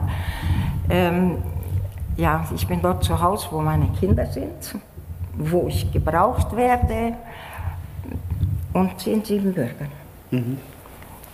Äh, So kann ich äh, darauf äh, antworten. Ähm, Ich habe immer sehr darauf geachtet, als Tochter einer berufstätigen Mutter, dass ich selbst auch berufstätig bin und ich tue alles dafür, dass auch meine Kinder, Tochter, Schwiegertochter, ihre Berufe ausüben können, weil ich glaube, dass das wesentlich ist. Und äh, die Leute, die aus Rumänien kommen, nicht nur die Siebenbürger Sachsen, auch die Ungarinnen und die Rumäninnen, eigentlich arbeiten alle auch außerhalb, äh, Haus, außerhalb des Hauses äh, und äh, sie sind oft mehr belastet als die Männer und sind auch mehr belastbar oft. Ja, ich war zutiefst schockiert, als ich nach Deutschland kam und in Bad Krotzingen feststellte, dass in der Schule meiner Kinder, in den Klassen ähm, von 25 Schülern, ähm, den Müttern von 25 Schülern, genau zwei Mütter ähm, einem Beruf nachgingen in Vollzeit. Es gab einige, äh, die halbtags arbeiteten, arbeiteten, die meisten waren Hausfrauen und einige kriegten Taschengeld von ihren Männern. Da war ich etwas schockiert. Also ähm, ich hatte den Eindruck, äh, wir wären ein bisschen weiter gewesen. Wer ist jetzt wir? Im Baden. Na, wir die Einwanderer aus dem Osten, ein bisschen, da fühle ich mich eher solidarisch mit denen aus der DDR. Ähm, wir ähm, hatten alle einen Beruf, wir, die Frauen haben alle etwas gelernt gehabt in meiner Generation. Ähm, auch die Pfarrerin hat gearbeitet, die, äh, jeder hat gearbeitet, also jede Frau. Und hatte auch Kinder. Und in Baden-Württemberg war das anders. Ich kam mir so richtig zurückgeworfen vor in der Zeit. Es war überhaupt eine viel patriarchalischere, äh, patriarchalischere Gesellschaft, in die ich hineingekommen bin, als äh, das Leben in Bukarest und auch in Siebenbürgen. Wobei Patriarchen gab es auch dort zuhauf. Das muss man schon sagen. Aber die Frauen haben trotzdem gearbeitet, hatten ihr eigenes Geld, ihr eigenes Einkommen und äh, haben vieles mitbestimmt. Dankeschön. Ja, Patriarch gibt es zumindest noch immer einen in Bukarest und auch in Moskau, den man eigentlich nicht wirklich brauchen kann. Aber ich, ich, ich möchte gern auch, auch zu dir kommen, Beatrice. Du führst seit Jahrzehnten als Frau, was jetzt eigentlich nicht verwundern sollte, aber ich frage es trotzdem, eine Zeitung, eine Redaktion. Du hast sicher genug Gegenwind immer wieder bekommen als Journalistin. Ähm, hat das überhaupt was Kannst du das in eine Beziehung setzen, auch mit, mit deiner Identität als Frau? Ist es wichtig gewesen in deiner Karriere? War das Hindernis? Äh, war das eher förderlich oder war es egal? Also ich habe, wie soll ich sagen, ich bin immerhin die erste Frau, die Chefredakteurin einer deutschen Zeitung in Rumänien ist. Das ich, habe ich festgestellt, äh, das war 2005 und erst 2008 wurde dann Rotrot Wittstock Chefredakteurin des, der ADZ. Aber ich kann jetzt nicht sagen, dass jetzt irgendwie das mit, der, mit dem Gender zu tun hat oder so. Das würde ich nicht sagen. Also Aber was, äh, was äh, äh, Karin gesagt hat, das ist jetzt, wie soll ich sagen, das sind so, äh, man muss nicht immer alles so typisch. Also man, es gibt, ich habe im Gespräch immer wieder gesagt, es gibt keine Siebenbürger Sachsen in dem Sinne, also typisch, was bedeutet das? Ja, also das sind dann gewöhnlich auch Klischees, die man damit verbindet.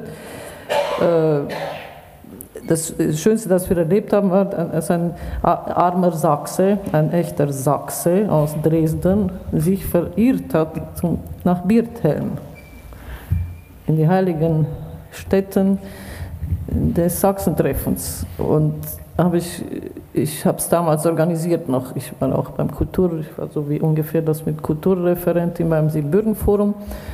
Und dann habe ich gesagt, wir müssten eigentlich diese, dieses äh, äh Sachsentreffen ein bisschen äh, herumwandern lassen, also als Wandervorausstellung. Nicht, dass wir wieder so eine, wie, äh, nur ein Einzel, äh, das einmal ist es in Hermannstadt, einmal ist es in Mediasch, jetzt dieses Jahr wird es in Meschen sein, wenn Gott will, und wir leben und die Pandemie uns nicht wieder erwischt am Schlafittchen. Äh, dann, äh, ich finde das wichtig, dass man nicht sich irgendwo festnagelt. Aber ich erkläre dann immer, die Siebenbürger Sachsen, das sind keine Sachsen, das sind Sachsen mit dem starken S und das andere sind die Sachsen. Das kommt von Saxones, also im, im Lateinischen. Und wir müssen nicht, dürfen nicht vergessen, dass Siebenbürger Sachsen eine, also eine Bezeichnung war, die so wie jetzt vor kurzem der Bush oder wer angerufen hat, ihm gesagt, welches ist das Telefon von Europa welche Nummer muss ich wählen, damit ich mit Europa spreche. Hat wahrscheinlich damals der ungarische König gesagt, ich will diesen Leuten jetzt äh, eine, ein Gruppenrecht, also nicht Privilegien, sondern ein Gesetz geben, dass sie sich selbst äh, verwalten können. Wie heißen diese jetzt? Denn sie hießen ja, sie kamen aus Flandern, uns alle möglichen, Flandrenses und äh, Teutonices, was, wie sie sich alle nannten. Und dann hat man eine Bezeichnung gewählt, ja. Dann wurden es sieben Bürgersachsen, also Saxones, ja. Das ist ganz einfach. Und Hatten die Frauen mit damals? Bitte? Hatten die damals Frauen mit, weil das war meine Frage, ne? Ja, die Frauen natürlich, ja. ja. Aber ich wollte, apropos Geschichte und so weiter, ich sage immer, wir sind jetzt, so, ich bin wie gesagt nicht so lange dort, ich kann nicht so äh, stolz sein, ja. aber das, man muss ja ein bisschen, ein bisschen lachen. Ja, äh, wie war, Karl Valentin hat ja gesagt, eine Sache hat immer drei Aspekte. Einen positiven, eine, drei Seiten, eine positive, eine negative und eine komische. Muss man sich immer gut überlegen. Genau. Ja, also das, oder in, insofern, die, dass man als Frau sehr spät auch im, im siebenbürgisch-sächsischen Bereich äh, entdeckt wurde als mögliche Wählerin oder als, damit ja. man die, die, die, die Reihen stärkt. Irgendwann hat man angefangen, auch die Frauen zu zählen als Menschen dort den, bei den Zählungen und äh, da haben sie eine Rolle gespielt. Und nach 90, und das ist jetzt keine Ironie, das ist ja. Tatsache, äh, ab 56 durften ja die Frauen nicht, äh, ich bin ein, eine Frau, die wollte äh, Theologie studieren, ich durfte nicht Theologie studieren in Rumänien vor mhm. 90, muss ich sagen, ich gebe es zu, was soll man machen? Und jetzt nach 90 durften sie, weil plötzlich Pfarrermangel war. Das haben viele unserer Pfarrer noch so gesehen. Und bis heute nicht so glücklich, dass die jetzt dürfen und vor allem auch noch als Pfarrerinnen arbeiten. Aber das ist eine Sache der Zeit. Irgendwann ist das normal. Und auch die Gemeinden werden sich daran gewöhnen müssen. Also, dass das auch jetzt mal eine Frau auf der Kante steht. Mhm. Aber ich glaube, das ist eine Entwicklung, die kannst du nicht äh, stoppen, man kann sie auch nicht lenken. Da muss man schauen, also wie man damit umgeht. Deshalb werden bestimmt nicht so viele Leute auswandern oder wieder zurückkommen. Also ich glaube nicht, dass das so weltbewegend ist. Ja, was man hört, die eine oder andere Pfarrerin wandert zurück. Ne? Aber was ich sagen wollte noch, was Wichtigste ist, äh, die Frau, man muss ja, egal wie der Mensch sich äh, definiert, wie er sich, das muss man ihn respektieren, man muss das respektieren. Wenn er, sagt, wenn er oder sie sagt, ich bin jetzt, oder es sagt, ich bin das und das, dann ist das okay. Denn, wie soll ich sagen, es ist eine Ressource. Jeder Mensch ist eine Ressource. Dem, wenn wir dem auf, also den nicht, nicht, nicht gebrauchen oder nicht missbrauchen, aber das, dies ist eine Ressource. Auch die Frauen sind eine Ressource, wenn man sie unterdrückt. Das mhm. sieht man in allen Ländern, wo die Frauen nichts zu sagen haben. Ja? Inzwischen dürfen sie in Saudi-Arabien einkaufen, aber bisher musste man sie in den Panzern da rumfahren lassen, damit sie, man sie nicht schaut, dass sie einkaufen gehen. Ja? Also in, in, in, in dem Sinn, äh, wir, wir sind privilegiert und das sollten wir nicht vergessen. Mhm. Und äh, nicht das einfach so auf das verzichten, nur weil es jetzt anders ist. Ja, ähm, kann ich sogar als Historiker sehr gern dann doch kurz den Einschub machen. Die Entdeckung der Frau gab es, als sie politisch relevant wurde, als man begann, demokratisch zu agieren. Dann war es natürlich auf einmal interessant, seine Stimmen zu verdoppeln, indem man die Frauen halt wählen lässt. Hat aber lang genug gedauert. Ironischerweise das erste Frauenwahlrecht in Rumänien gab es unter Diktator König Karol II. Also ob das noch eine Wahl war, ist die Frage. Aber immer, also es, immerhin, es gab eine Entwicklung in den 20ern und 30ern, die aber eng mit der, mit der Idee verbunden war, naja, die können wir ganz gut brauchen in unserem Kampf als Minderheit gegen die Mehrheit. Ne? Also sehr viel Pragmatismus, vielleicht so ähnlich wie jetzt in der evangelischen Kirche, äh, wo sehr, sehr viel Pragmatismus zuerst ist und dann die Überzeugung kommt. Ne? Na gut, ist jetzt schon 30 Jahre vergangen vielleicht. Ja. Nadine, wie ist das mit dem Pragmatismus? Ist die Frage mit der Frau Lebenswelt siebenbürgisch, sächsisch äh, bei dir überhaupt angebracht? Also ich habe die ganze Zeit überlegt, was jetzt deine Frage an mich ist und wie ich antworte. Ja. Also ich durfte mir den Partner selber aussuchen, es hat keiner Fragen gestellt. Ich auch. Als ich äh, Landesjugendleiterin geworden bin, also nein, überhaupt. Das ist kein Thema Das mehr, ist ne? absolut ja. kein, also ja. zumindest für mich nicht. Ja.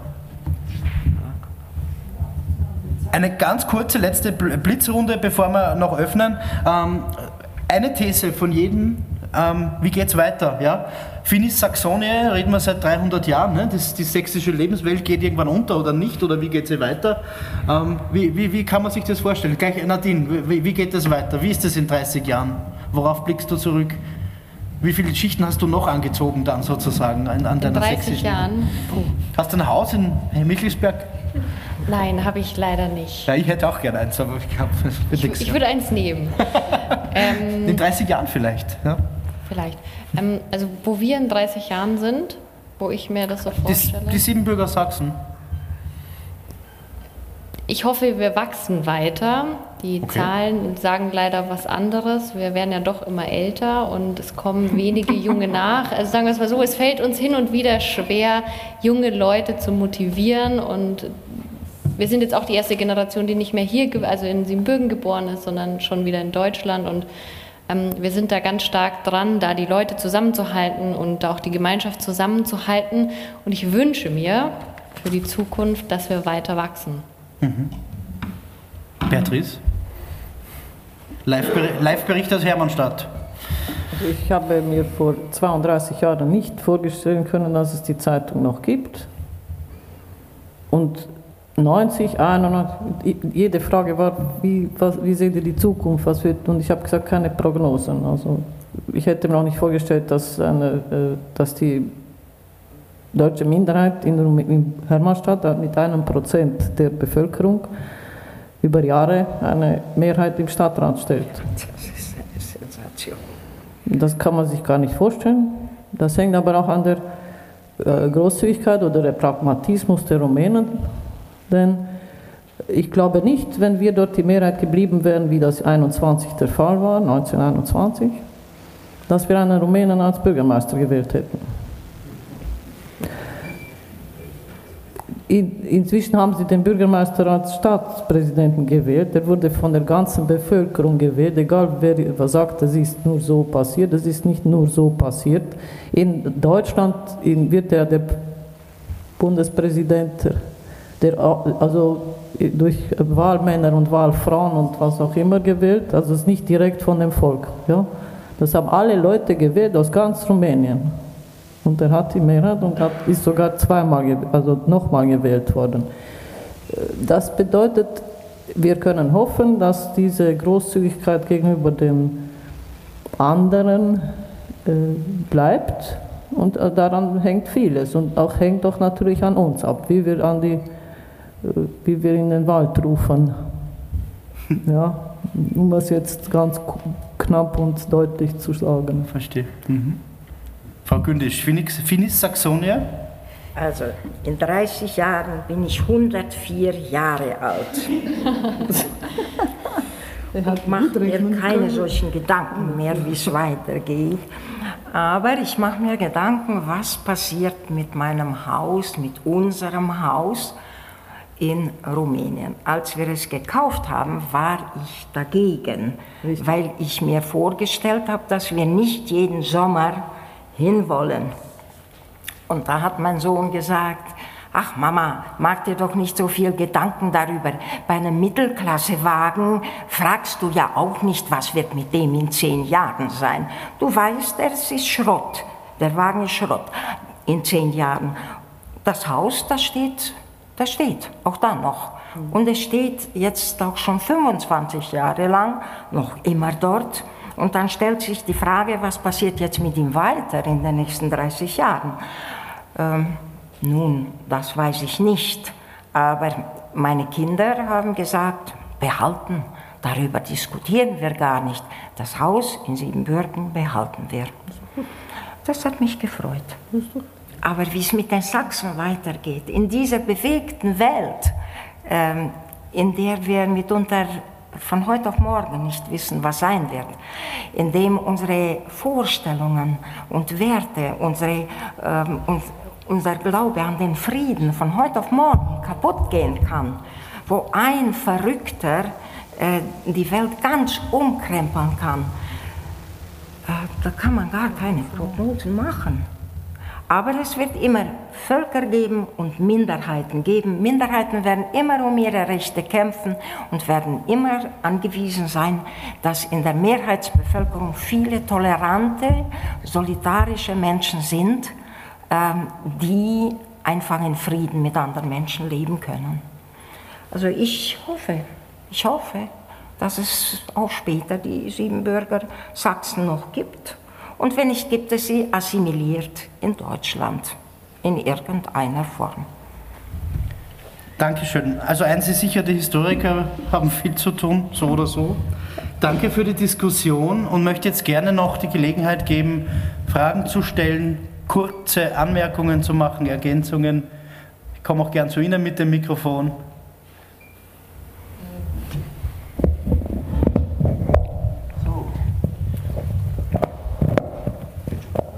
Die Erste? Ja, Sie sind die Erste. Während dieses Vortrages, der, der ein Thema hatte, der uns, das uns natürlich alle sehr bewegt, und ja, habe ich mir ein paar Bemerkungen aufgeschrieben. Und mhm. die möchte ich hier kundtun. Das Wort Heimat gibt es nur in der Anzahl. Das Wort Heimat gibt es nur in der Anzahl. Es gibt keine Mehrzahl. Man kommt aber dann irgendwann drauf, dass es für einen persönlich vielleicht doch zwei Heimaten gibt. Vielleicht auch nicht. Das ist verschieden. Ich fahre nach, Sü nach Siebenbürgen, wenn ich im Sommer hinfahre. Ich fahre nicht nach Rumänien. Es ist, hat nichts gegen Rumänien. Es hat bloß diese Identifikation. Ich fahre in meine alte Heimat und das ist Siebenbürgen. Ähm, ich hatte mir früher einmal vorgestellt, als Lehrerin dort so lange zu arbeiten, solange es noch deutsche Kinder gibt. Dann funkte aber die Securitate ganz hässlich in mein Leben, so dass ich so schnell wie möglich mich abkaufen ließ und eine wohl von den wenigen in Anführungsstrichlein bin, die halt herausgekauft wurde.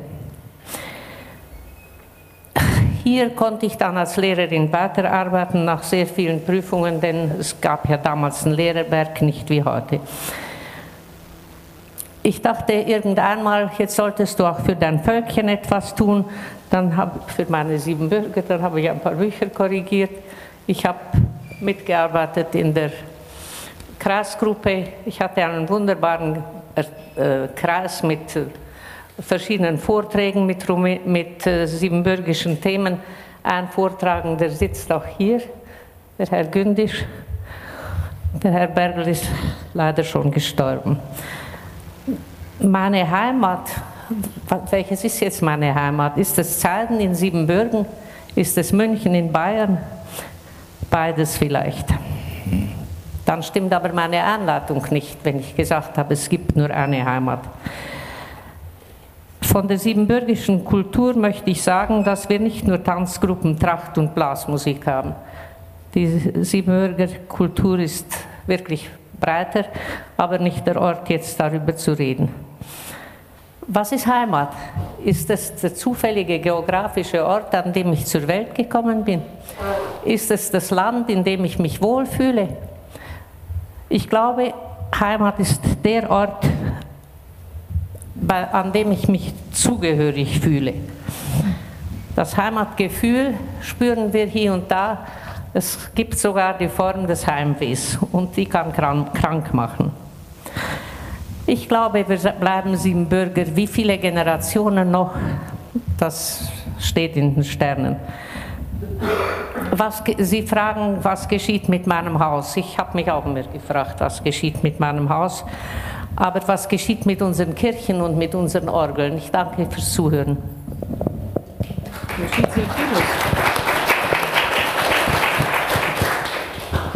Mit unseren Kirchen und unseren Orgeln passiert sehr vieles und sehr Gutes. Solange Leute dafür spenden. kurz, ganz kurz, noch zur, zum Thema Heimat wollte ich noch, wenn wir schon mal Co-Referaten sind, eine, erzählen etwas, was Frau Anna Blandiana erzählt hat. Bitte? Bei einer Geschichte, wo es ging um Heimat. Ganz kurz, Anna Blandiana, Heimat für die, die es vielleicht nicht wissen, eine der allerbekanntesten rumänischen Lyrikerinnen und ja, Intellektuellen. Ja, wir hatten eine Tagung in Klausenburg zum Thema Heimat. Und wir haben da viel erzählt, ich habe übersetzt und irgendwann hat sie dieses erzählt. Sie war in äh, Paris mit dem äh, Banulescu, Professor, und sie wollten den Choran, den Sioran, wie manche sagen, in Frankreich, besuchen. Und der hat gesagt, er äh, empfängt nur Studenten, die Französisch sprechen. Er wollte nicht Rumänisch sprechen, obwohl es handelte sich also um rumänische Studenten. So. Also hat der Bernulescu gesagt, wer kann am besten, hat die ausgewählt, Anna Blandiana war dabei und sie kommen also zum Joran, es wird Französisch und so weiter und, irgend, äh, und dann hat dieser Professor die alle vorgestellt und sagt, Anna Blandiana, die hieß damals anders, Anna Blandiana ist der Künstlername, die war vor zwei Wochen in Hermannstadt, La Sibiu. Das war wie, sagt, er, sagt sie, wie ein Stichwort, der hat mich zur Seite geholt und hat mich ausgefragt, wie bei der Securitate, also alles Rumänisch, auf Rumänisch. Plötzlich hat er Rumänisch gekonnt und hat die anderen ignoriert, die konnten nach Hause gehen. Und sie sagt, ich hatte den Eindruck, wenn er gekonnt hätte, hätte er mich aufgegessen, denn ich war seine Heimat dann plötzlich, weil, ich, weil sie, er gesagt hat, Sie konnte ihm nicht auf, einmal nicht auf alle Fragen beantworten. Sie war eine junge Studentin, hatte keine Ahnung, was, so wo. Eine schöne Frau. Also in Hermannstadt, eine schöne. Ja, egal. Aber, und dann hat sie gesagt, das ist für mich, für mich, äh, und sie konnte deshalb, sie hat, musste erklären, warum sie nie Rumänien verlassen konnte. Sie ist immer zurückgekommen, obwohl diese sie immer haben fahren lassen, damit sie endlich mal dort bleibt. Und die kam immer zurück. Sie hat gesagt, diese, das war für sie das Aha-Erlebnis oder das Schlüsselerlebnis, dass, dass sie das nicht, sie würde das nicht überleben. Danke. Anna Blandiana hätte also einen Antrag auf Bleiben dürfen gestellt, hätte sie gemusst. Okay. Eine letzte Wortmeldung. Oh, ja, danke. Also ich wollte mal kurz das Thema Trachten aufgreifen. Ich äh, würde sagen, Trachten gibt es nicht nur bei den Siebenbürger Sachsen. Ich denke, die Bayern und Oberbayern haben sehr wohl ihre Trachten auch entdeckt. Und da gibt es wohl auch einige äh, Vereine, die das sehr, sehr groß schreiben. Und zum anderen würde ich auch das ein bisschen in den Zeitkontext setzen. Ich weiß noch, wie ich jung war, ich habe zur Konfirmation eine Tracht getragen und habe mich darin wohlgefühlt. Aber ich denke, ich hätte mich im Alltag unwohl gefühlt oder jederzeit lieber Jeans getragen wie eine Tracht.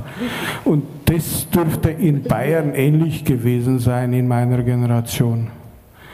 Und äh, ja, ansonsten möchte ich mal ein schönes Erlebnis äh, äh, mitgeben. Ich gehe gerne aufs Oktoberfest in der Siebenbürger Tracht, denn dort fällt man ja auf. In Dinkelsbühl ist man einer von vielen. Und äh, Ich war also in meiner Siebenbürger Tracht am Oktoberfest und wurde spontan zum Fotomodell der japanischen Touristen. Ja, so viel zur Tracht. Danke. Oh, dahinter. Vielleicht dann die allerletzte Wortmeldung, gerne.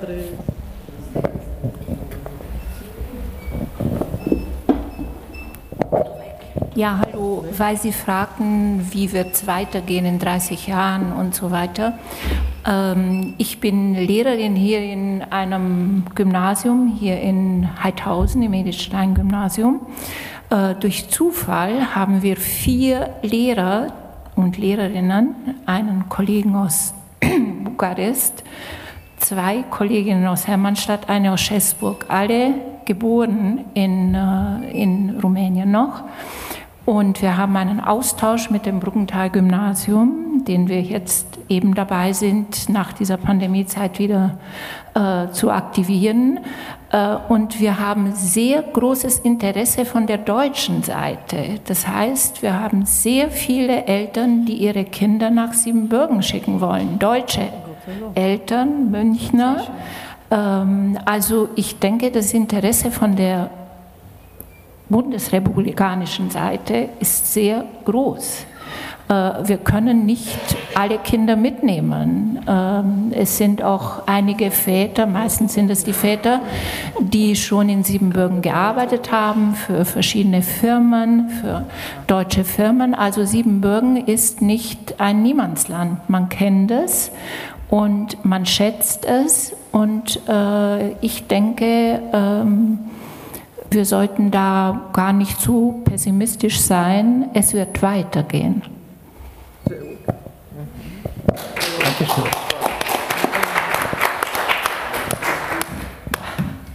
Ich halte mich, ich halte mich auch kurz. Ähm, und zwar insgesamt vor allem diese Frage, wie es dann weitergehen soll in 30 Jahren, beschäftigt uns in der Jugend ja auch sehr stark. Ja, weil wir sehen ja auch, es kommen immer weniger nach, wie die Nadine schon gesagt hat. Äh, viele Jugendliche, auch jetzt in meinem Alter, auch aus meiner Familie, die haben, wir haben ja die gleichen Wurzeln. Ja, wir haben die gleichen Wurzeln, unsere Eltern haben eine ähnliche Geschichte. Aber trotzdem sagen viele, naja, ich kenne in Deutschland mehr Leute, ich gehe nicht zu den Siebenbürger Sachsen, ich habe hier schon meine Freunde. Deswegen ist es auch schwierig, die Jugend zu motivieren. Aber mit allen, die ich auf dem Heimattag treffe, die ich auch bei unseren Veranstaltungen treffe, die sagen, wir wollen, dass es weitergeht. Wir mögen das, das, das gehört zu uns, in Tracht zu tanzen, äh, uns zu treffen. Und wie die Nadine vorher auch schon gesagt hat, Gemeinschaft ist einfach das, was uns noch zusammenhält. Wenn ich jetzt über Heimat nachdenke, muss ich ehrlich zugeben, denke ich eher an Deutschland, weil ich mit Deutschland viel mehr Erinnerungen verbinde. Aber trotzdem gehört Siebenbürgen zu meiner Geschichte und zu meinen Wurzeln und ist wichtig für mich. Wenn ich aber selber nach Siebenbürgen fahren würde, ich würde mich nicht auskennen, äh, ganz ehrlich gesagt. Deswegen Deutschland ist die Heimat, aber wir möchten die Wurzeln, wir möchten die Tradition weiter aufrechterhalten. Und dafür wollen wir uns einsetzen. Und wie gesagt, jeden, mit dem ich gesprochen habe, der hat mir gesagt, dass das wichtig ist. Bedeutet, wir müssen einfach nur weiter zusammenhalten, meiner Meinung nach, weiter auch darüber sprechen. Also ich muss jetzt auch sagen, ich sehe hier mehr Ältere als Jüngere. Ich höre meinen Großeltern immer sehr, sehr gerne zu und meinen Eltern, wenn sie die Geschichten von früher erzählen. Ähm, deswegen sprecht darüber. Wenn ihr seht, dass etwas stattfindet, dass die Jugend auch etwas organisiert bei euch in der Nähe, äh, wenn ihr das in der Zeitung lest, sprecht auch mit euren Kindern, mit euren Enkeln darüber. Sagt ihnen natürlich auch, wenn sie selber schon interessiert sind und äh, gerne zu den siebenbürgischen Veranstaltungen kommen, wenn sie mal Kinder haben, müssen sie mindestens drei bekommen, damit wir uns weiter vermehren. Ähm Nein, Spaß. Aber wie gesagt, wir setzen uns dafür ein, es kommen neue nach. Wir müssen das Wort verbreiten und schauen, dass wir unsere Gemeinschaft weiter pflegen. Dankeschön.